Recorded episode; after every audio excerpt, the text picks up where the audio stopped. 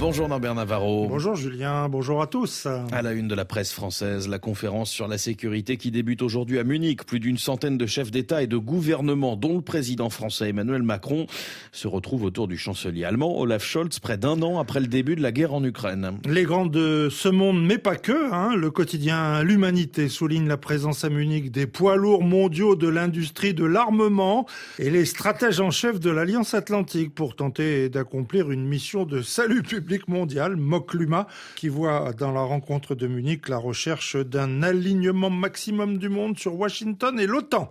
Mais à Munich, la rue promet de se faire entendre. L'Humanité signale la présence des militants de la paix. Une grande manifestation est prévue ce samedi dans les rues de la ville pour dénoncer l'impérialisme russe, mais aussi celui de l'OTAN et les risques de déflagration irréparable que nourrissent le bellicisme de Poutine comme la montée en puissance guerrière de l'Alliance.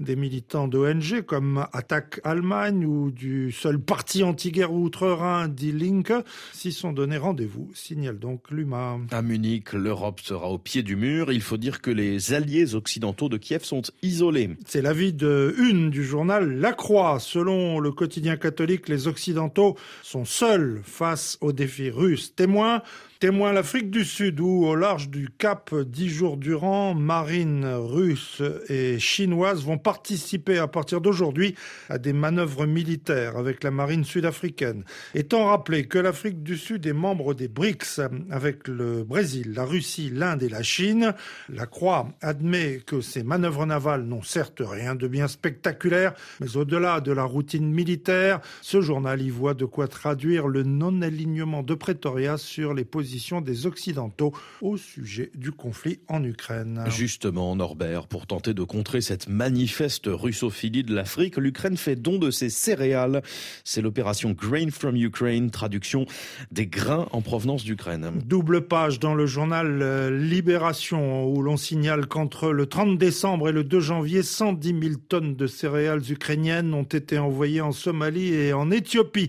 Un autre bateau chargé de 25 000 tonnes est parti mercredi à destination du Kenya, souligne encore Libé. Les deux autres devraient bientôt partir pour le Soudan et le Nigeria. Une opération humanitaire en réalité financée grâce aux 200 millions de dollars recueillis auprès d'une trentaine de pays donateurs.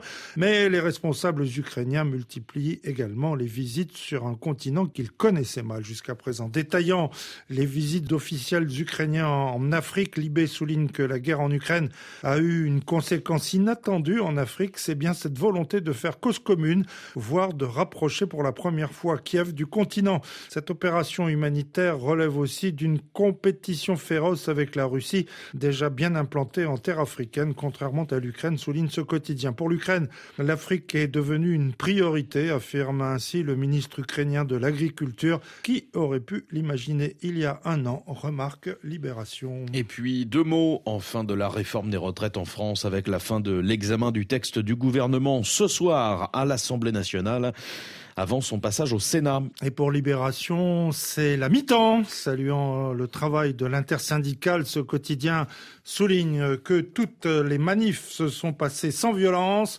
On avait perdu l'habitude. Leur unité a gonflé les cortèges, notamment dans les petites villes. Et pour Libé, pas de doute, les syndicats rentrent au vestiaire en vainqueurs de cette première mi-temps, mais savent aussi que la seconde sera pavée d'embûches. Norbert Navarro pour la revue de presse. Merci beaucoup. À tout à l'heure. À tout à l'heure.